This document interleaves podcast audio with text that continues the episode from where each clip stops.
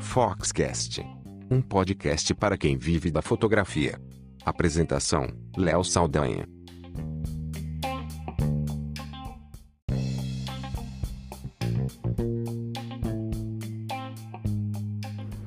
Olá, eu sou Léo Saldanha e esse é o Foxcast.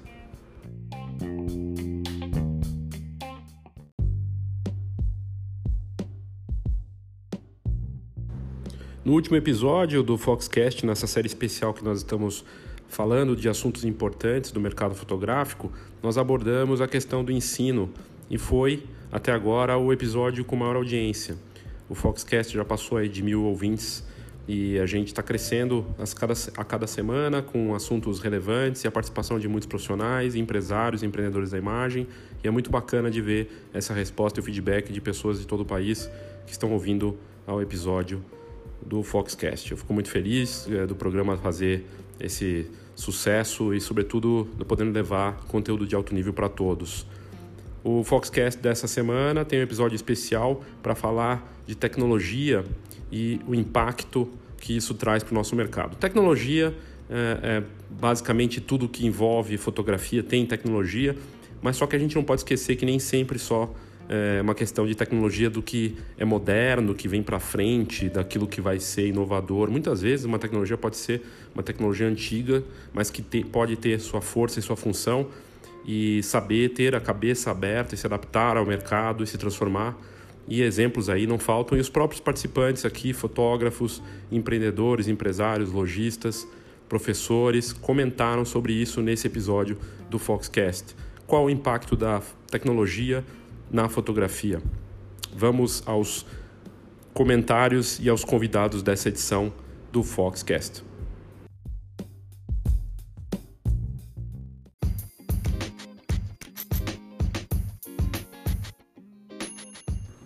Léo Faria é fotógrafo aqui de São Paulo e ele é referência em fotografia de moda, em autoral, street style e realmente reconhecido pelo trabalho que vem fazendo, acostumado a fotografar no Brasil e lá fora, na Semana de Moda aqui de São Paulo, no Fashion Week, também em eventos internacionais, acostumado a trabalhar junto com a Canon em eventos também. É um fotógrafo muito talentoso e inclusive palestrou no Fox Talks na última feira Fotografar e ele dá a opinião dele sobre a questão da tecnologia na fotografia. Vamos ouvir o que ele tem a dizer.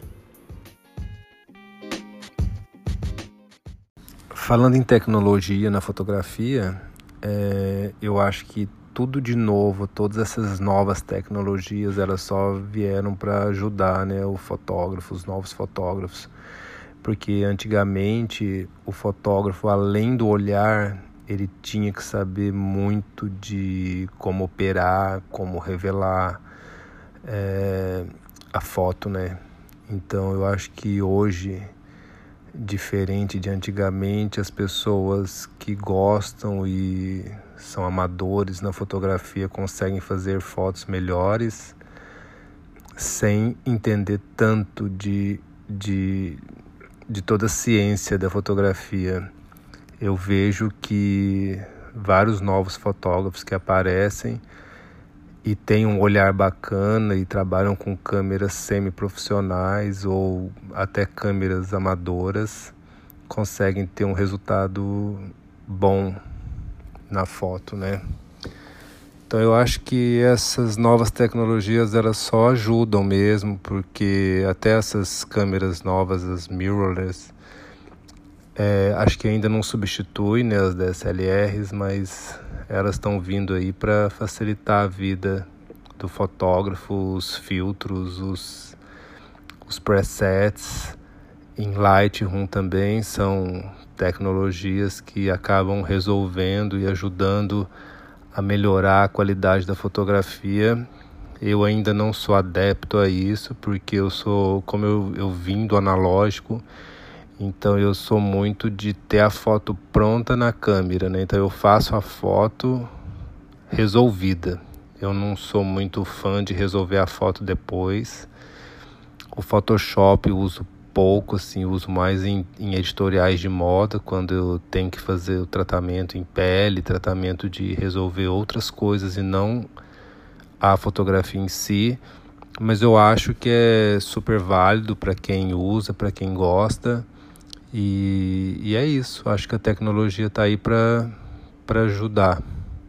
Acho que futuramente, eu não vou falar que eu não, não vou usar essas mirrorless porque acho que a gente tem que ser aberto a tudo que vem, né? Igual antigamente as pessoas, quando lançou o digital, muitos fotógrafos não aderiram ao digital, ficaram no analógico e acabaram ficando para trás.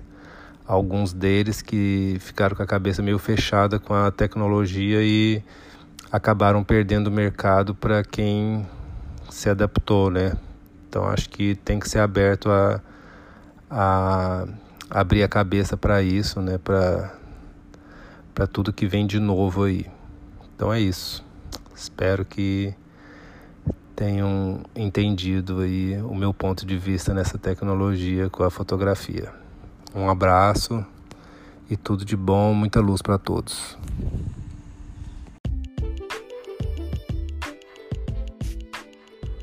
O Marcel Martins é fotógrafo de casamento, faz foto e vídeo é, em São Bernardo do Campo, referência é, no mercado dele. E ele faz já há 11 anos esse trabalho. Começou no filme fotográfico, assim como o Léo Faria, que é fotógrafo de moda, né, que falou é, no bloco anterior. E o Marcel tem uma visão interessante das vantagens e desvantagens do que impacta na tecnologia para o nosso mercado, de uma evolução muito grande, das restrições que a gente tinha da fotografia analógica para quem começou naquele tempo, para muitas vantagens e uma democratização que traz também os desafios de um mercado sem barreira de entrada e a visão dele é bem completa nesse sentido. Vamos ouvir o que o Marcel diz. Olá, meu nome é Marcel Martins, sou fotógrafo de casamento há 11 anos e comecei fotografando com filme. E quem é da minha época sabe que não era fácil fazer um evento com apenas cinco rolos de filme de 36 poses. Bom, é, a tecnologia veio para somar. Né? O fotógrafo realmente tem muitas facilidades e ajuda muito, não só equipamentos mais é, resistentes, com mais qualidades. A gente consegue hoje utilizar um ISO muito alto durante o evento né? software de edição de álbuns, de edição de imagens e inclusive celulares que hoje você tem celulares com foco seletivo, é, aplicativos que conseguem fazer edição no próprio celular. Então realmente a tecnologia veio para somar. É, isso é um ponto positivo. O ponto negativo é que a gente encharca o mercado, né? inunda o nosso mercado fotográfico com fotógrafos amadores e com preços realmente muito mais competitivos. É, isso é, pode ser um ponto negativo, mas também é bom ressaltar que profissionais que estão no mercado não há tanto tempo quanto eu, ou muito mais tempo, sabem que o que se diferencia é quando a gente tem todo o trabalho com foco nas pessoas. Isso é insubstituível. O olhar do fotógrafo é insubstituível. Então vamos aproveitar mais a tecnologia isso é muito bom, mas é bom também se especializar para que o mercado seja cada vez mais leal, inclusive com um fotógrafo que já está há muito tempo é, concretizando e fortalecendo o seu nome.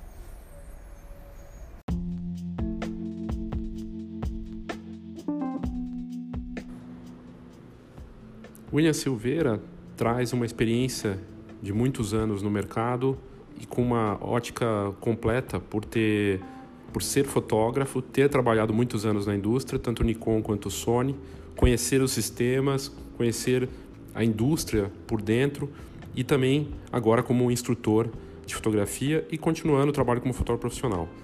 Ele tra traz essa visão e o interessante de notar aí na, na fala dele, que é bastante extensa e muito completa, por conta das muitas nuances aí do mercado, de que o, o fotógrafo ainda não sabe lidar com a questão dos equipamentos cada vez mais automáticos e inteligentes, né?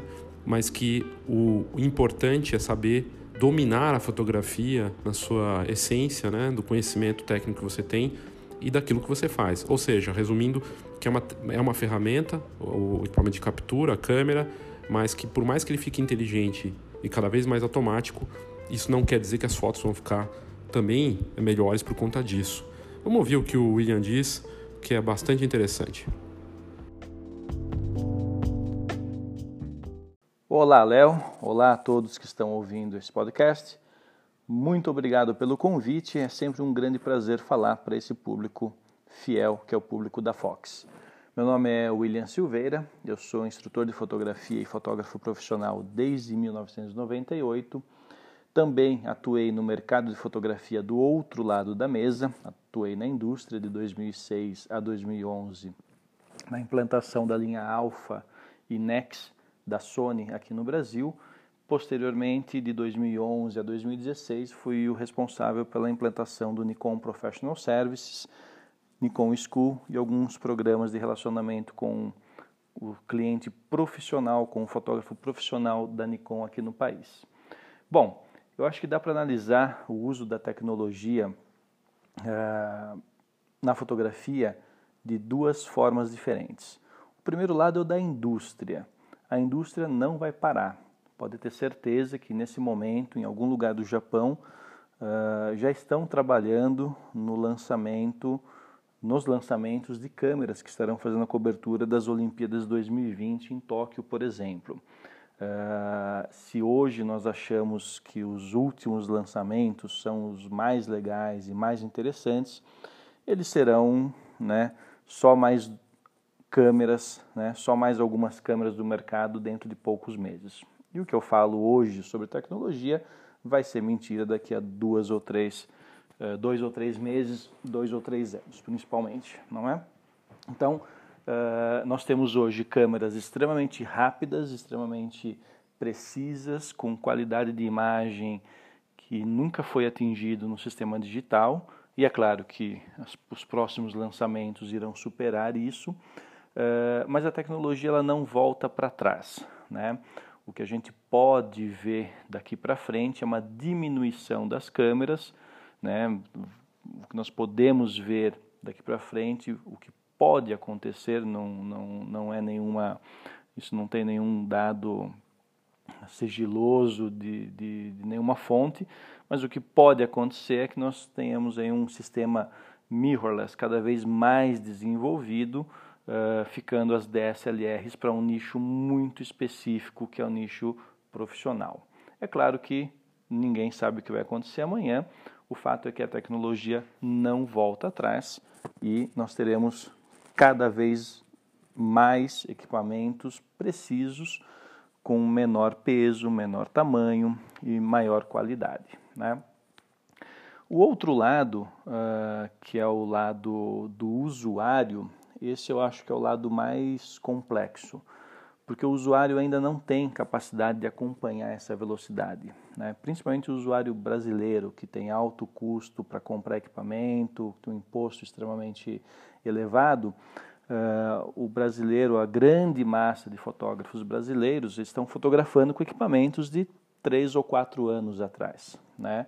Então, a tecnologia ela é algo extremamente acessível a grandes fotógrafos de grandes agências, mas ainda é algo intangível né, nos fotógrafos, aí na, na grande massa, na, na grande, uh, nos fotógrafos iniciantes, início de carreira, e principalmente aqui com, com esses impostos muito altos. Né?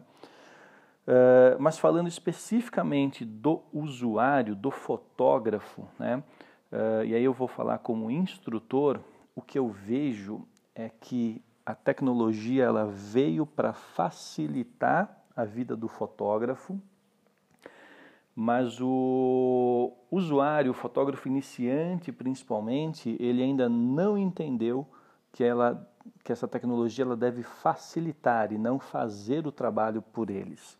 É muito comum uh, fotógrafos iniciantes procurarem cursos comigo, cursos para ensinar tratamento de imagem, ensinar uh, iluminação, mas principalmente software. E aí, quando questionados, eles nunca fizeram um curso básico ou acham que podem pular essa etapa, porque essa etapa né, a câmera já está fazendo sozinha para ele, né, em modo automático ou modo semi-automático. Então, independente da tecnologia, de, de, o quanto as câmeras podem ser avançadas hoje, uh, a fotografia ela não mudou. A fotografia ainda depende de alguns poucos fatores que devem ser entendidos para que depois você consiga extrair o máximo uh, de resultado, de qualidade e de facilidade através dessa tecnologia. Há uma grande confusão entre uh, tecnologia e automatização. Não. As câmeras elas até podem ser automáticas hoje ou trabalhar em forma automática, mas ela trabalha em forma automática baseada naquilo que o fotógrafo conhece, deseja e precisa fazer para atingir um determinado resultado.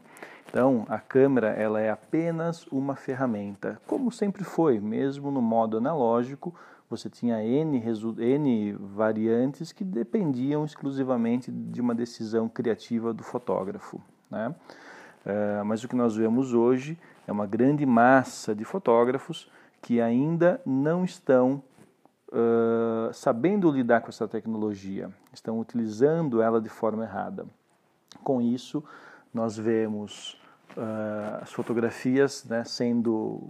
Uh, a foto em si sendo mal feita e busca-se o resultado depois através de softwares, plugins, etc.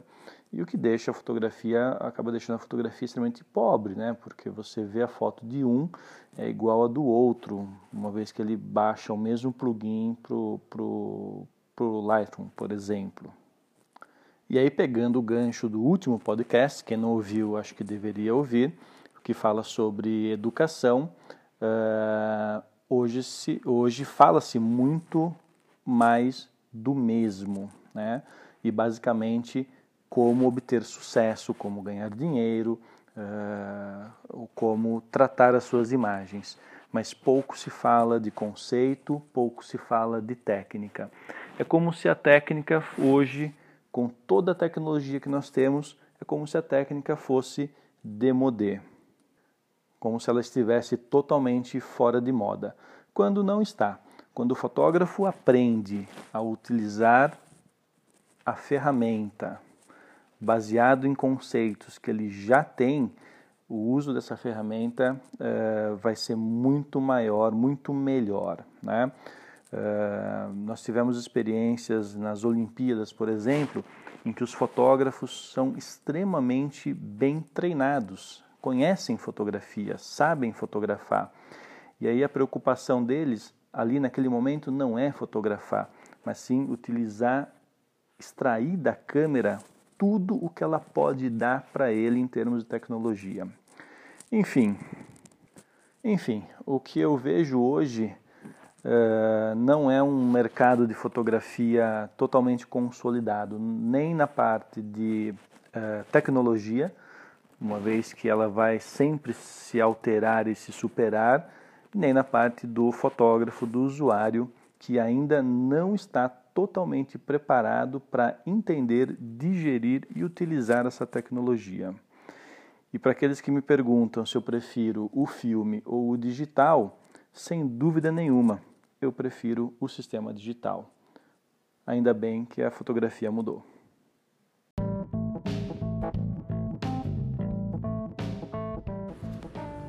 Talita Ferreira, dona da Shop Foto do Grande ABC, tem uma empresa, uma loja de fotografia que soube se reinventar. Se teve um mercado que sofreu muito com as mudanças de tecnologia dos últimos 20 anos, foi o mercado do varejo fotográfico, né? A loja Shop Photo tem mais de 35 anos no mercado fotográfico e hoje é um laboratório mais do que completo do grande ABC, que oferece não só ampliações, mas também banners, adesivos, tem estúdio de retrato, vende fotopresentes, encadernações e agora com uma bela nova fase enfocada em decoração com foto.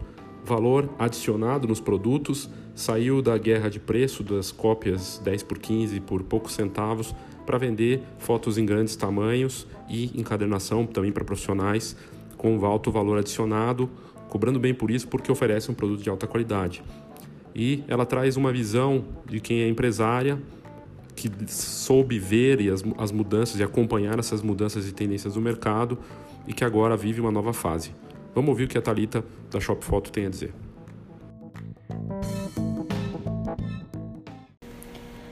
Oi, Léo. Primeiramente, gostaria de agradecer o convite. Para nós é uma grande satisfação participar de projetos com vocês. É, nós vamos falar um pouquinho sobre o avanço da tecnologia, era digital, redes sociais, tudo que impactou no nosso mercado, né? É, então, assim como em todo negócio, a fotografia sentiu bastante esse avanço da tecnologia Antes, nós lojistas conseguimos sobreviver com poucas variedades de produtos. Nossa fonte maior eram as revelações de fotos, que já chegou em datas comemorativas a 500 mil cópias por mês. E com esse avanço uh, da era digital, nós tínhamos duas opções na época: estudar o mercado e oferecer algo diferenciado, se destacar, ou colocar um prazo para fechar as portas, coisa que infelizmente aconteceu bastante no nosso mercado. É, eu lembro que na época de 2005 nós fomos numa palestra da Fuji Noritsu e eles chegaram a mensurar que o digital ia chegar a 50% do mercado fotográfico. Nós estamos em 2018 e já são mais de 90%. É bem raro é, ter o, o analógico e logo vai acabar. E to, todo mercado, não tem jeito, todo mercado se impactou né, com essa mudança. Vamos pensar, por exemplo, numa padaria, que os pãezinhos que eram a sua maior fonte de renda, hoje as grandes padarias é, oferecem doce, pizza, almoço, jantar, tiveram que investir bastante. Ou seja, não teve jeito, ninguém escapou é, dessas mudanças. E no nosso caso, além da tecnologia em equipamentos que foram investidos de 2005 a 2007, mais de 1 milhão e 100 mil equipamentos, vieram logo em sequência as redes sociais, que vieram com tudo. E como tudo tem seu lado bom e o lado ruim, o lado ruim das redes sociais é que se posta fotos a todo segundo, milhões de fotos, e se imprime bem pouco, né?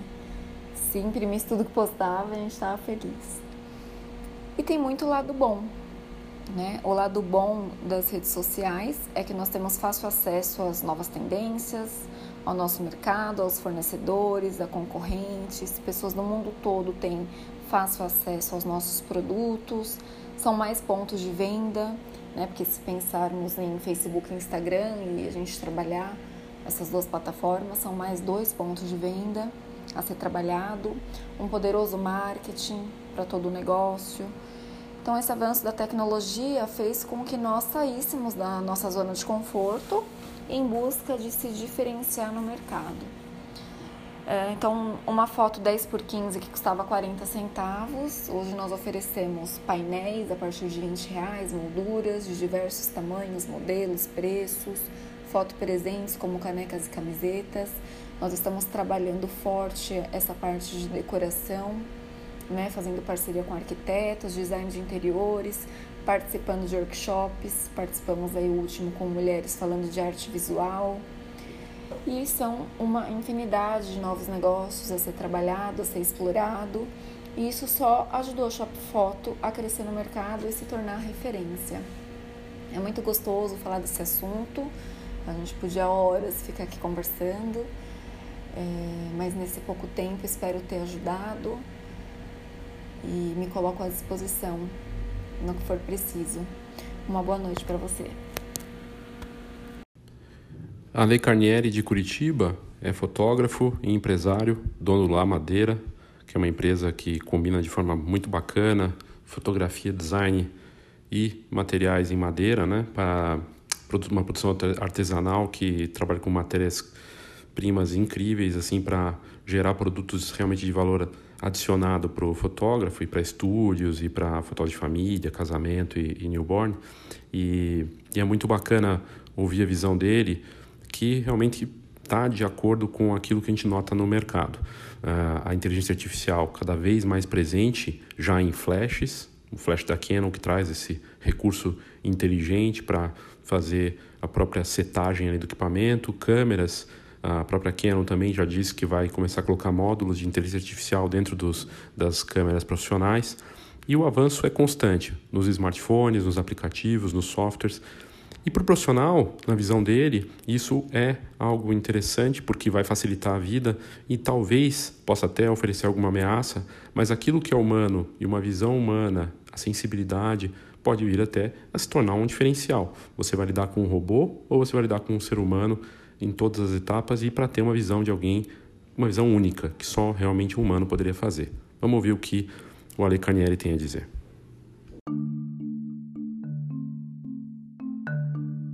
Acredito que as, as câmeras, os novos equipamentos que estão chegando no mercado vão trazer cada vez mais elementos de inteligência artificial, de realidade aumentada.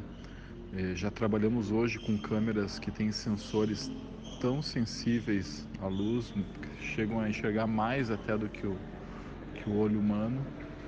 E pautado nessas tecnologias e na futurologia que a gente tenta fazer de alguma maneira e nem sempre vai ser como a gente imagina, né? É, são estamos trabalhando no âmbito das hipóteses aqui, de possibilidades. É, existe uma discussão grande assim, né, se, se essas tecnologias vão substituir o, o trabalho do profissional. E eu acredito que apesar de, de todos os incrementos e as novidades que estão chegando já para nós e vão começar a chegar, existe uma coisa que é muito difícil de qualquer realidade aumentada ou inteligência artificial conseguir alcançar, que é a sensibilidade, né, do, no caso do fotógrafo, do videomaker. É, esse é o tipo de habilidade que eu acredito que dificilmente uma máquina vai conseguir é, superar então, eu acho que para o futuro é importante a pessoa dominar os conceitos de tecnologia, saber utilizar os seus equipamentos, saber utilizar é, esses lançamentos que estão né, chegando aí, sensores cada vez mais sensíveis, cada vez mais resolução, cada vez mais processamento com a habilidade de se relacionar com pessoas, com o próximo, seja um casal, né, um casamento, ou num ensaio. Então eu acho que isso é, é uma, uma habilidade, eu não consigo visualizar uma máquina que consiga é, criar essas conexões, estabelecer laços com as pessoas. Então a tecnologia é sim importante, está vindo muita coisa nova mas o resumo, a gente precisa é, ser um profissional com o coração aberto, um profissional que saiba se relacionar com pessoa, porque o equipamento por si só não vai resolver é, as necessidades né, que nossos clientes têm.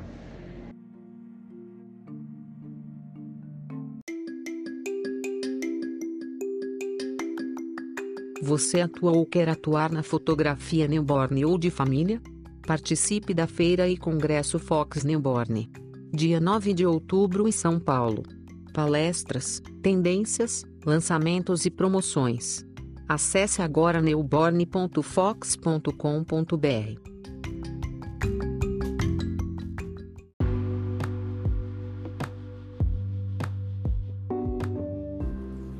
Um dos pontos de campos mais comentados dos últimos anos e que só continua crescendo no mercado da imagem e na vida do consumidor final é a realidade aumentada.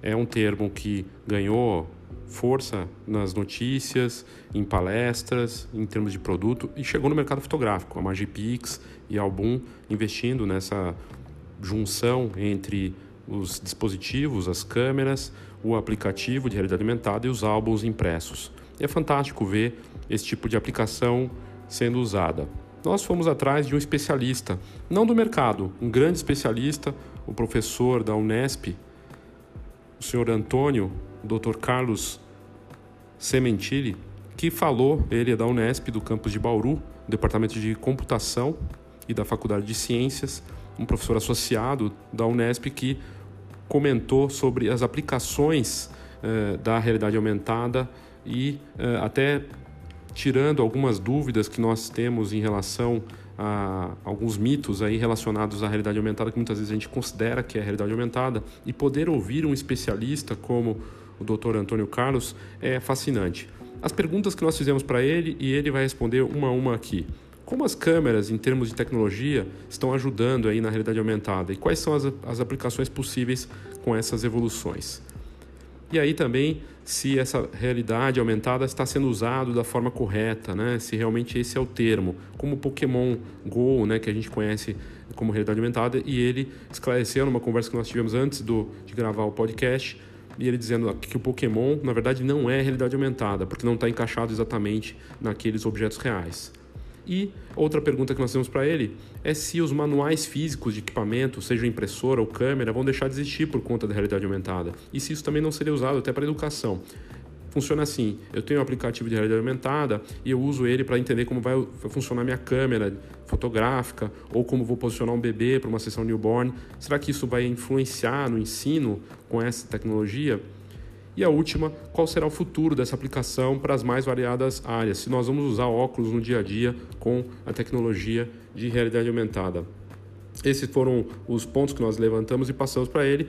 E o doutor Antônio Carlos gentilmente topou responder lá direto da Unesp para a gente, a visão de um grande especialista, um professor que conhece muito do assunto. Vamos ouvir o que o, senhor, que o doutor Antônio Carlos tem a dizer sobre esse tema. Sou o professor doutor Antônio Carlos Sementili, do Departamento de Computação da Unesp de Bauru. Com relação à primeira pergunta, como as câmeras estão mudando em termos de tecnologia para auxiliar o desenvolvimento de aplicações de realidade aumentada? Está é, tá sendo cada vez mais comum o desenvolvimento de câmeras que não só são capazes de registrar imagens digitais, em termos de suas cores, mas também registrar a profundidade, ou seja, tem acoplado sensores de profundidade. Exemplos dessas câmeras, chamadas de câmeras RGBD, são o Kinect da Microsoft e o, RealSense da Intel.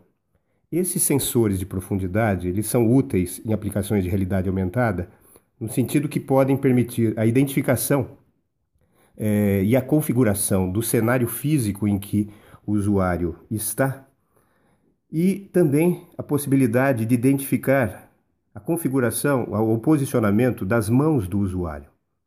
Com a calibração dessa identificação, é possível ao usuário do sistema de realidade aumentada é, interagir com os elementos virtuais usando gestos, por exemplo.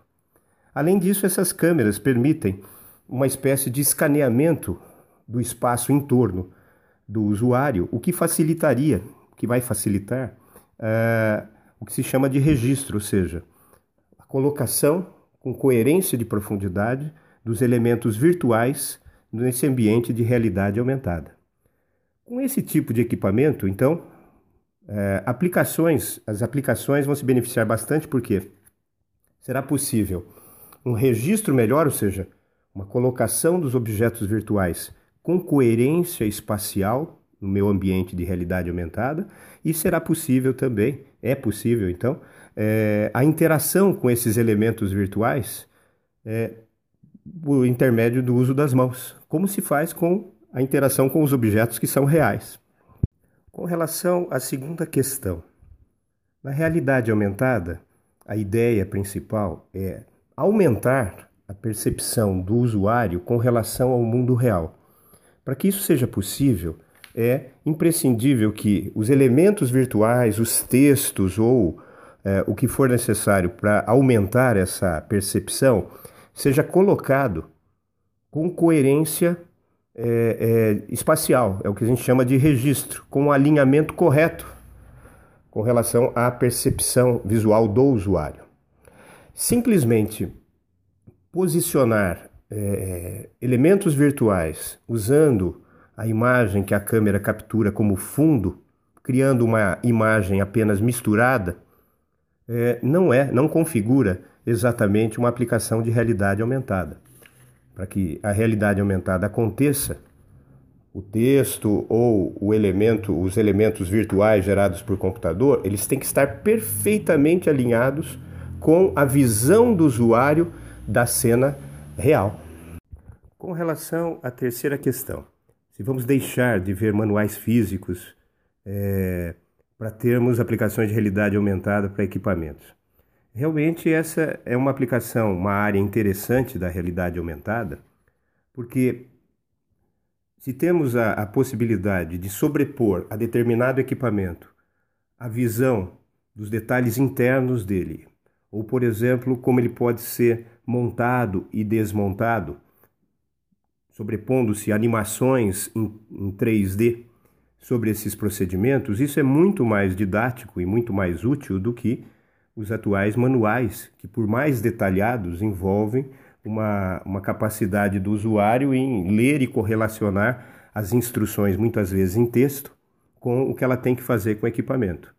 Com a realidade aumentada, será possível, é possível, né, mostrar em detalhes, é, através, como eu falei, de animações tridimensionais, é, como deve se interagir com determinado aparelho. Isso pode ser bastante é, mais intuitivo do que simplesmente é, o uso de manuais. Não que os manuais deixarão de existir, mas eu acho que será cada vez mais comum esse tipo de aplicação. E é, realmente a realidade aumentada é, aplicada à educação tem um potencial enorme. Né? Por quê? É, tudo aquilo que o, o, o aluno hoje em dia imagina através de gráficos é, ou fotografias em livros ou mesmo em vídeos é, poderá ser substituído por é, aplicações no que, em que o, o aluno poderá interagir com modelos tridimensionais sobrepostos a determinado elemento real. Por exemplo, numa aula sobre anatomia, supondo uma, uma, uma aula no curso de medicina.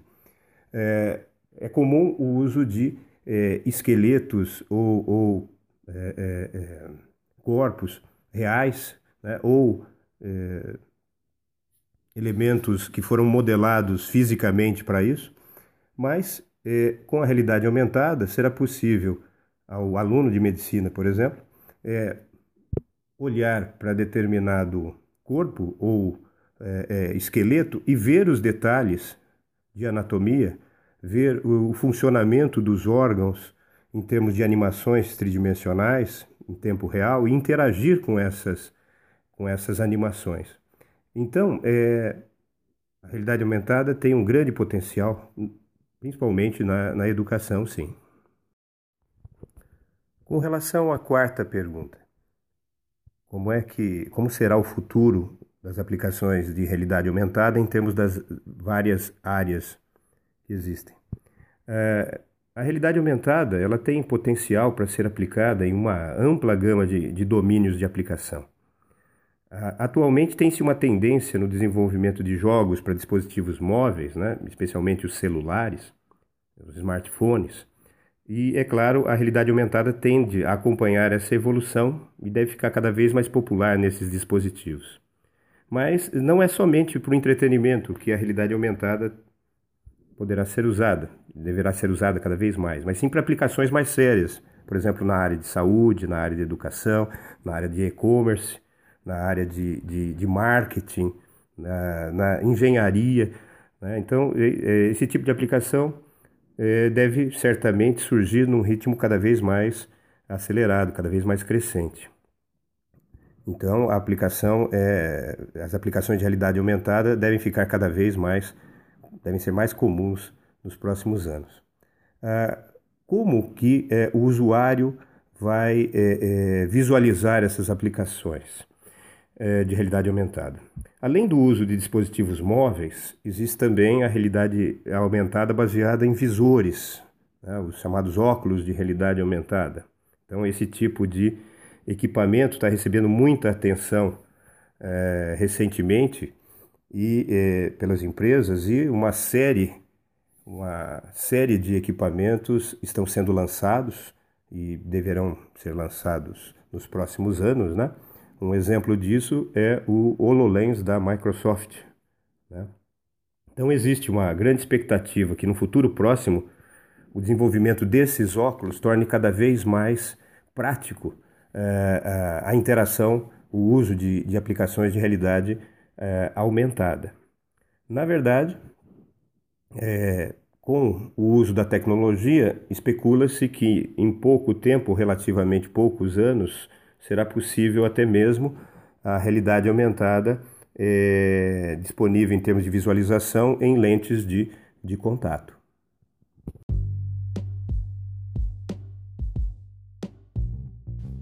Bauer, de São Paulo, é fotógrafo com larga experiência, mais de 30 anos de mercado, acostumado a, a lidar com fotografia publicitária, é, fotografia editorial, revistas e trabalhos bem complexos que pedem um tipo e o estilo, domínio técnico profundo.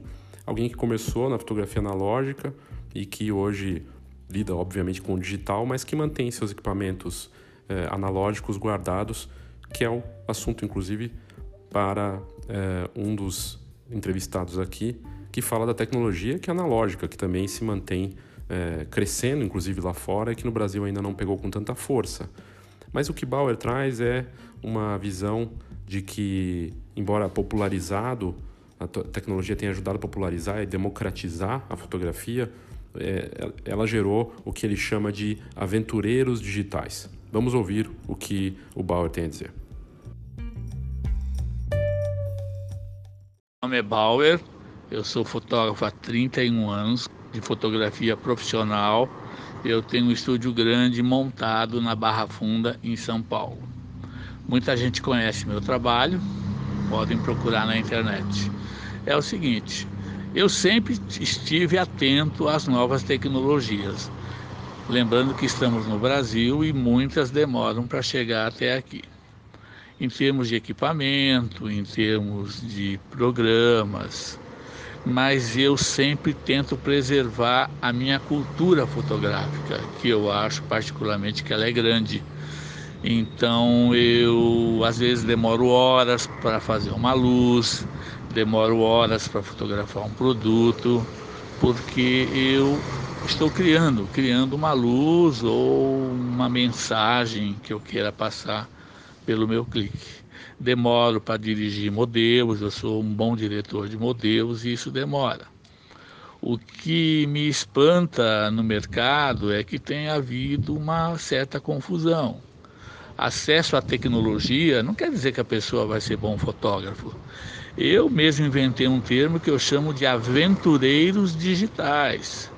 É gente que compra super máquinas, super programas, super computador, tem todos os aplicativos e não sabe montar uma luz, não sabe dirigir uma pessoa, não tem noção de cultura, não tem conhecimento e diz que é fotógrafo. Em um mês já tem um cartão de fotógrafo profissional e oferecendo a fotografia no mercado. Isso está tornando a fotografia uma coisa vagabunda né? Os fotógrafos estão desqualificados. Mesmo eu, com 31 anos de fotografia profissional, me sinto às vezes muito desqualificado no mercado, que as pessoas não querem pagar o meu valor, então está complicado. Então, assim, ter acesso à tecnologia basta ter dinheiro hoje em dia, né? Basta ter dinheiro. Agora, é, cultura, ver livro de fotografia, fazer um curso, um bom curso de fotografia, isso ninguém quer fazer, quer aprender na marra.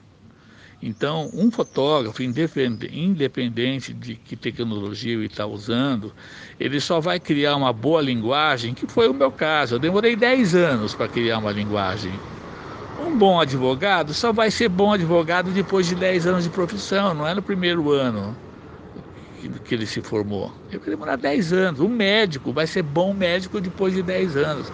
Não adianta, a pessoa tem que ter um tempo. Meu amigo, porque todo mundo sabe escrever, todo mundo sabe ler, mas escritor poucos são. E de talento, então, são raros.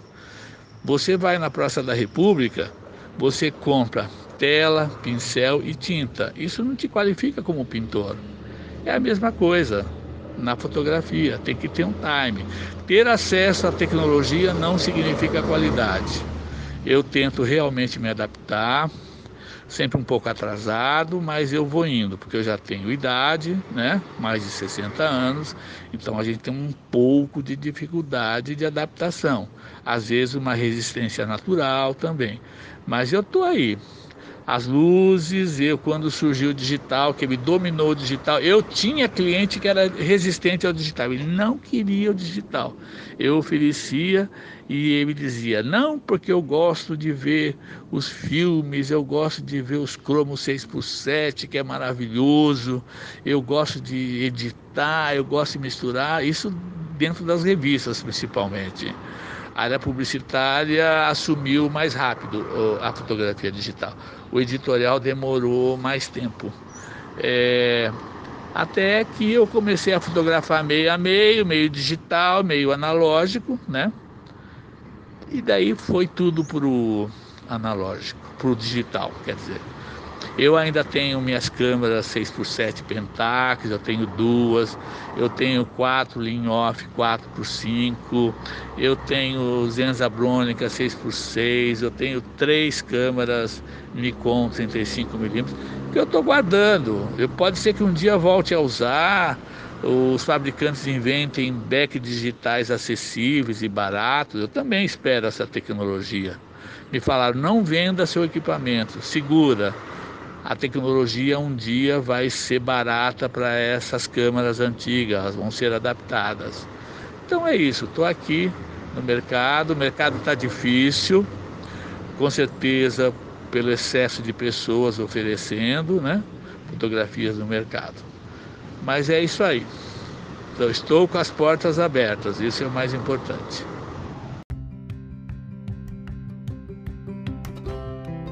Quer assinar a Fox com um desconto especial? Então mande para a gente uma mensagem no WhatsApp. O telefone é 11 9 9 1 2 3 4 3 5 1. Aproveite essa oportunidade e fique por dentro das melhores informações do mercado fotográfico.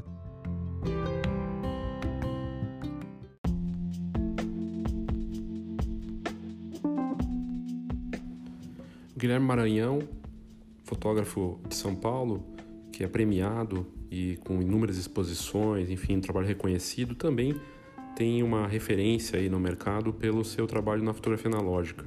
E a gente perguntou para ele dessa tecnologia final, o analógico é uma tecnologia e que volta com força lá fora e no Brasil também tem seus passos dados aí em várias frentes, inclusive com ele, com workshops, com atividades e ele dá uma visão e é bem interessante o que o, o, Guilherme comenta, porque ele não abandonou o digital, muito pelo contrário, ele segue fotografando equipamentos digitais, ou como ele mesmo diz, com o que vier pela frente, mas a fotografia analógica é uma paixão e é algo que ele gosta de lidar. Mas vamos ouvir o que ele tem a dizer sobre esse impacto na tecnologia e a visão dele sobre as questões do analógico e do digital. Oi, Léo, tudo bom? Então, sobre essa história do impacto da tecnologia na fotografia, eu acho o seguinte: é, eu costumo fotografar em digital e analógico ainda até hoje. Uh, tenho vários scanners, processos negativos, escaneio quando é necessário, ainda tenho laboratório, imprimo quando é necessário. E eu uso bastante digital e impressão também. Eu acho que essas coisas todas podem conviver juntas, mas eu acho que uma coisa mudou drasticamente, que é o tempo, né? O tempo. A gente troca de software muito rápido, de câmera muito rápido no digital, e você não tem o tempo para aprender que você tinha no analógico. Você comprava uma câmera nos anos 70 e você usava ela até os anos 80. Essa mesma coisa não é verdade hoje. E outra coisa que também mudou foi que na fotografia analógica teve uma pausa e muita gente parou de usar isso E muita gente abandonou os conhecimentos necessários para isso. E hoje em dia, quando as pessoas estão voltando a usar o analógico, elas estão tendo que redescobrir tudo muito do início. E as coisas não são tão mais fáceis de se aprender como elas eram antes. Então as pessoas batem cabeça muito tempo tentando encontrar soluções que, se você pegar um cara mais velho que tiver alguma memória, ele vai falar: ah, isso aí faz assim, e é uma coisa super simples. Então eu vejo esse sofrimento também. Mas eu fico muito feliz com essa volta do analógico e de que muitas pessoas estão se interessando, porque é bacana eles descobrirem como aquilo é feito e é um jeito bacana de fazer imagens. Mas eu sou curto fotografia de um jeito plural, eu topo todos os meios e todos os métodos e vou explorando o que aparecer pela frente.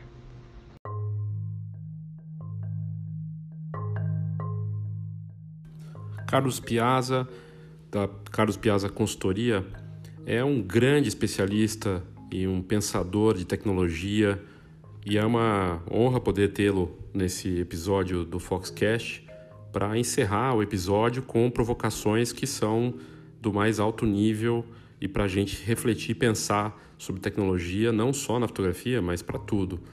Ele, que é especialista em darwinismo digital e fundador da, da CPC, né, da Carlos Piazza Consultoria, que é uma empresa focada em negócios transformações digitais e seus impactos na sociedade. Eu tive a oportunidade de ver uma palestra dele no evento na Mobigrafia, no MIS, em São Paulo, alguns anos atrás, e foi uma das melhores apresentações que eu vi dele falando justamente das evoluções e até da junção eh, da máquina com o homem, que é algo que inclusive já acontece, não é nem questão de ser ficção científica, já é realidade e ele faz aqui considerações que é melhor você ouvir e tirar suas próprias conclusões.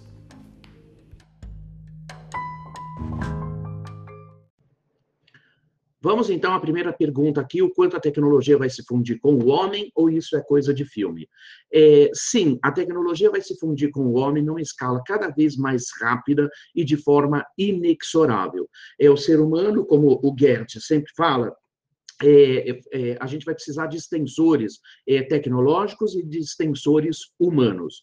Se a gente está vivendo alguma coisa que parece com os filmes, é exatamente isso. Então, quando você pergunta se isso é coisa de filme, eu tenho que responder para você que sim, isso é coisa de filme, sim. Só que o Harari nos chama a atenção de que o homem é um ser de pegada ficcional. Ele projeta para frente e torna realidade tudo aquilo que a gente está vendo nos filmes. Então, a dica qual que é? Viu no filme, você vai certamente encontrar na sua vida, né? É, tudo aquilo, quando a gente fala que Black Mirror já passou a ser nossa vida, é porque realmente tudo aquilo que a gente está assistindo no filme, que é criado pelos humanos, virá sobre ele mesmo, agora num espaço de tempo muito curto. Então, quando a gente fala que a tecnologia se funde com o homem, sim, a quarta revolução industrial do Fórum Econômico Mundial já aponta esse fato, que o mundo hoje ele é uma fusão definitiva entre os mundos é, físico, digital e o biológico. Ou seja, o nosso corpo ele é feito por tecidos biológicos, tecidos biológicos são tecidos computacionais como qualquer outro, usaremos todos, né? Então, de alguma maneira, a gente está vendo muita transformação nesse universo e sim, se está no filme, é estará na nossa vida. Vamos então à segunda pergunta aqui, Léo. A, a, fotografia sofre ameaça de inteligência artificial? A gente e as máquinas estão ficando cada vez mais autônomas?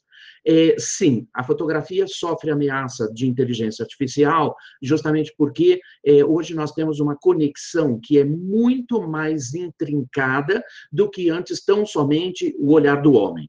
Quando a gente falava que o homem tinha um poder que era justamente o seu inconsciente coletivo, é, ele fazia uma coisa interessante, ele via a sociedade é, de uma certa forma e buscava na fotografia uma forma de dar expressão àquele olhar que ele tinha. Né?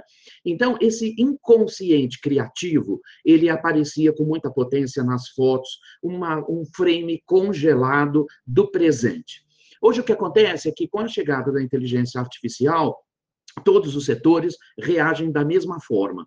Não haveria de ser a fotografia que ficaria de fora disso. Né? Então, tanto na questão de trazer para nós fotos muito perfeitas, que podem ser feitas automaticamente, né? É, com uma precisão absurda, e não somente isso, também quando a gente enxerga que a inteligência artificial ela pode trazer outras coisas no seu entorno. Né?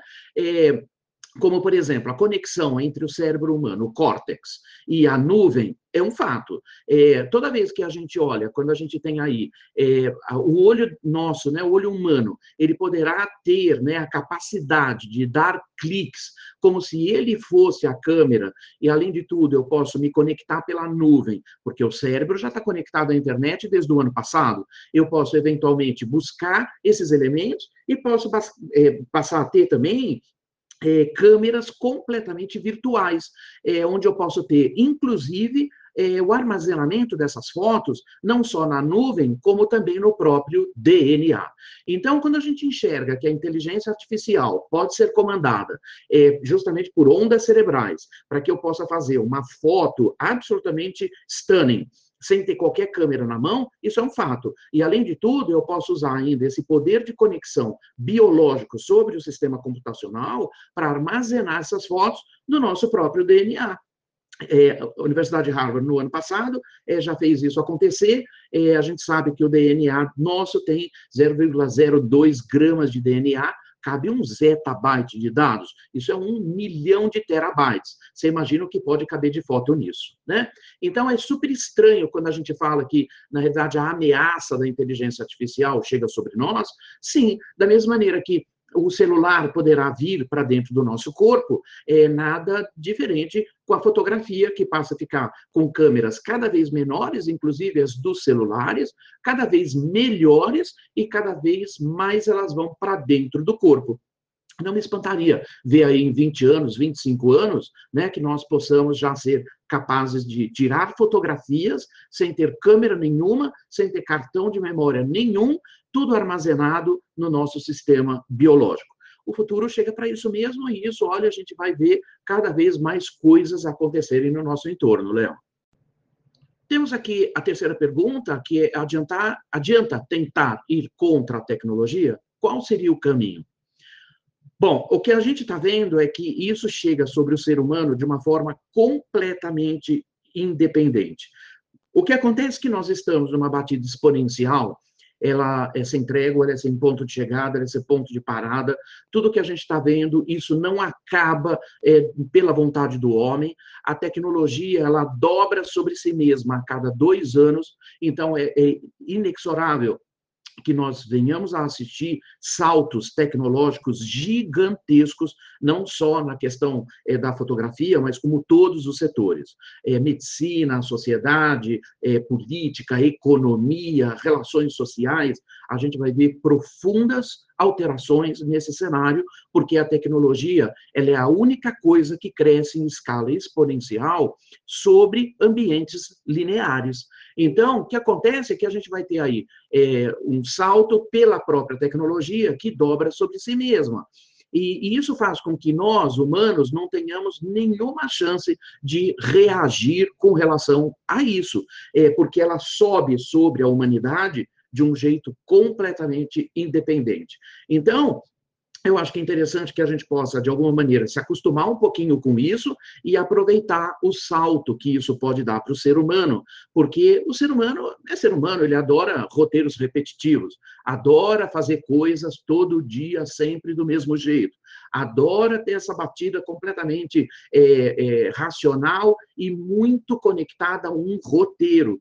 Quando a gente fala que a tecnologia chega e sobe sobre o ser humano, ele toma de nós todas as tarefas repetitivas que um dia a gente fez, para que a gente possa ter tempo, finalmente, de fazer uma coisa que o ser humano não sabe fazer, que é viver. O caminho é entregar para as tecnologias tudo aquilo que um dia a gente gostou de fazer de forma mecânica. Quando a gente fala assim, os robôs vão tomar nossos lugares, é claro que sim. É, a gente tem que considerar agora, por exemplo, um pouquinho é, tempo atrás, aí a IBM lançou uma super máquina que é o Summit. O Summit ele tem capacidade de processamento de 200 petaflops. 200 petaflops são 200 quatrilhões de cálculos por segundo. É impossível você, humano, fazer frente a esse tipo de coisa. Então, entregue para as máquinas tudo aquilo que você gostou e que é repetitivo para você se tornar exponencialmente humano. Então, qual é o caminho? Você não precisa ter um Intel Inside, como a gente fala, uma capacidade sobre-humana é de pensar e agir mas você precisa ter o tal do human inside, quando você vai ter aí toda a capacidade de que, por entregar para as máquinas tudo aquilo que é de máquina e que você gostou de fazer, você finalmente se torne humano, quer, não quer que os robôs peguem os seus eh, trabalhos, não tente se parecer com um. Seja cada vez mais, mais humano. Aí a gente vai ter toda a liberdade do mundo para poder criar e deixar as máquinas poderem executar.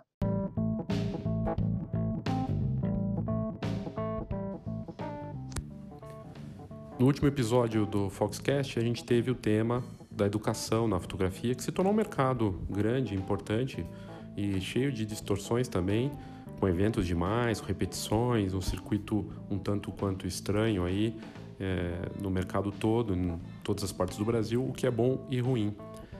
Para complementar com participações aqui de quem mandou áudio para gente, eu trago duas ótimas participações aqui. A primeira delas, o João Cuxar, que é fotógrafo, curador, um grande conhecedor, respeitada figura do mercado, que dá a opinião dele sobre a questão da educação no mercado fotográfico. Vamos ouvir aí ele que gravou o áudio lá direto do Festival de Paranapiacaba que aconteceu na semana passada e que foi muito bacana.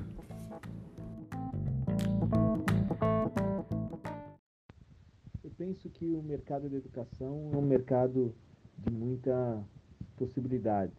Né? É, o que tem são, são novas plataformas, como o EAD, e como é uma plataforma, entre aspas, nova, mas pelo menos para o campo da fotografia, é, você tem inúmeras opções. Eu acho que o próprio mercado vai se encarregar de dizer quem fica, quem sai, quem está fazendo uma aventura, quem tem qualidade, porque não adianta ter algumas questões, ter uma plataforma bacana, mas não ter um conteúdo né, que se aproxime do aluno, que construa alguma identidade, algum processo de formação com o aluno.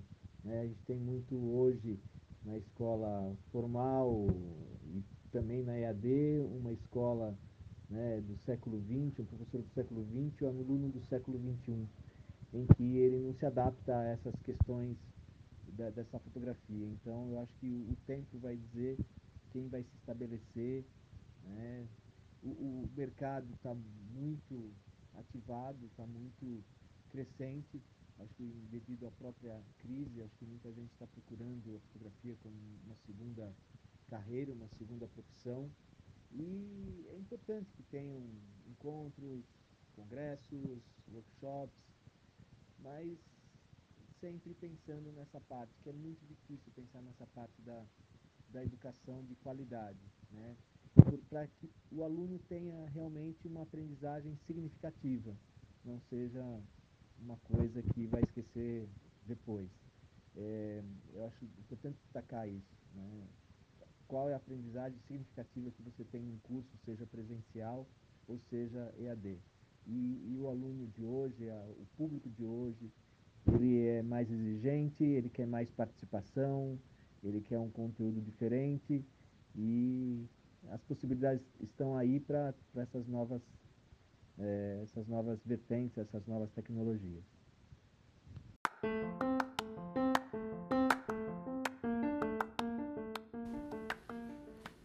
E quem também mandou uma participação foi a Silvia Nonata, que é fotógrafa e professora. Ela tem formação em jornalismo, é especialista em teorias da comunicação e da imagem e mestre em comunicação e semiótica pela PUC São Paulo. Ela leciona fotografia desde 2000 e atualmente mora no Vale do São Francisco. No estúdio dela, fotográfico, ela trabalha, além dos, ensaios fotográficos, também cursos de fotografia e tem um projeto muito bacana de fotografia inclusiva com cursos para surdos e cegos, que é um tema que provavelmente a gente vai abordar logo mais aqui no Foxcast também, a questão da inclusão com a fotografia, que é algo tão fascinante. E ela deu a opinião dela também sobre essa questão do ensino, que foi tema do último episódio. Vamos ouvir o que a Silvia comenta. Aqui no Vale do São Francisco, onde moro atualmente, também é uma busca de conhecimento muito grande. A questão, por exemplo, dos entrantes versus profissionais é muito forte, o que leva alguns a buscar um diferencial. E esse diferencial está no aprendizado, né? Também é uma demanda forte por parte dos fotógrafos amadores. Eles buscam curso para explorar as nuances do lugar onde moram. Há grupos né, de estudo que envolvem universidade. Enfim, todo mundo está em busca de um novo jeito de olhar e isso passa pelo processo de ensino-aprendizagem. O ensino da fotografia no Brasil passa por um momento de buscas. O que, a, que antes acontecia numa sala de aula física hoje acontece online, né? Na década de 70, 80, as escolas despontavam, principalmente na região sudeste. Na década de 90 surgiram os cursos de graduação em fotografia. E hoje tudo é fonte de aprendizado no mundo virtual. Profissionais compartilham seus conhecimentos em, em várias possibilidades de cursos, palestras, enfim. Né? O ensino hoje também passa não só pela técnica, mas pela gestão do negócio. Então mudou o jeito de aprender fotografia, mudou o jeito de ensinar fotografia.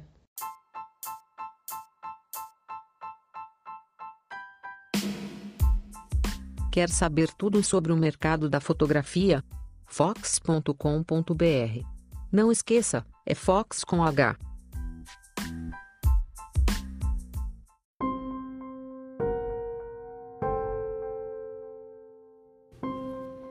Muito bacana ter as, essas opiniões tão diversas em, em estilos e personalidades e profissionais com diferentes mercados de trabalho, né?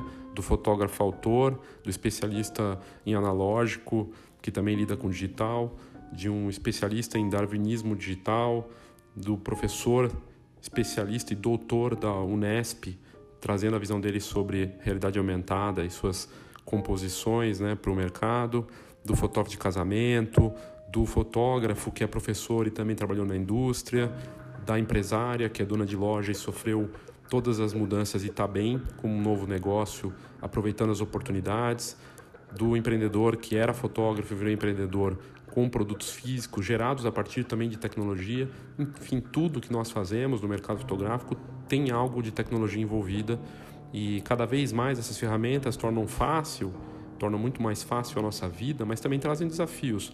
Elas vão ficar cada vez mais inteligentes e automáticas. Uh, empresas como Adobe, como Canon e outras grandes marcas estão investindo pesado em inteligência artificial para que tudo fique mais automático e que aprenda-se fazendo, que esses equipamentos, esses softwares, eles vão aprendendo com a gente. E, e são vários casos aí de câmeras de software, de programas, impressoras. Você conversa com a impressora, pede, pede para ela imprimir. Você conversa com a câmera de ação da GoPro e fala para ela gravar. O drone também, drone sendo controlados por, por gestos. A evolução da inteligência artificial, realidade aumentada e da tecnologia de imagem é algo impressionante. E como o próprio Carlos Piazza comentou, a velocidade disso é muito rápida. Todo dia tem uma novidade seja nas empresas, grandes empresas de tecnologia, como a Apple, Google, Facebook, e a tecnologia ela não vai parar. A gente precisa se adaptar e talvez aí seja melhor a gente ter consciência, ter em mente que a única certeza que a gente vai ter, além da morte e dos impostos, é a mudança constante, que virá com transformação do comportamento do consumidor e com a tecnologia que vai mudar sempre. Isso é algo que a gente precisa ter total consciência que vai fazer parte do nosso mercado. E é para o bem. Para bem, é melhor pensar que as coisas podem ficar boas com isso, que a gente pode criar mais, fazer mais coisas. E talvez, talvez, num mundo tão tecnológico digital, aquilo que é humano e algo que envolve muitas vezes arte e sensibilidade vai se tornar um diferencial. De que você está lidando com uma pessoa, que as pessoas sempre compraram pessoas e compram visões. Então, ter algo muito distinto, porque é humano, vai se tornar realmente diferenciado. Eu quero agradecer a todos os que foram entrevistados nesse episódio, que gentilmente cederam seu tempo e sua visão de forma riquíssima, aqui cada um com sua opinião. Foi muito bom. Agradecer os feedbacks que eu estou recebendo do Brasil inteiro, de todas as partes do Brasil. Muito feliz com essa resposta. Que a gente cria esse programa para você, para que você que é assinante ou não da revista, para você que vem nos eventos ou não, mas que gosta de fotografia ou que pensa em viver da fotografia ou que já vive e que quer informação de alto nível, essa é a ideia. Para o episódio seguinte, nós vamos abordar a, questão da impressão. Sem foto no papel não existe mercado fotográfico. Você não vai comprar sua câmera, você não vai no evento de fotografia, seus clientes não vão voltar.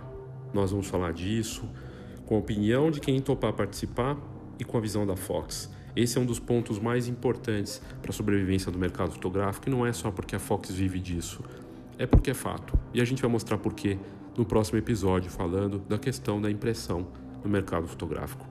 Obrigado, gente, até semana que vem.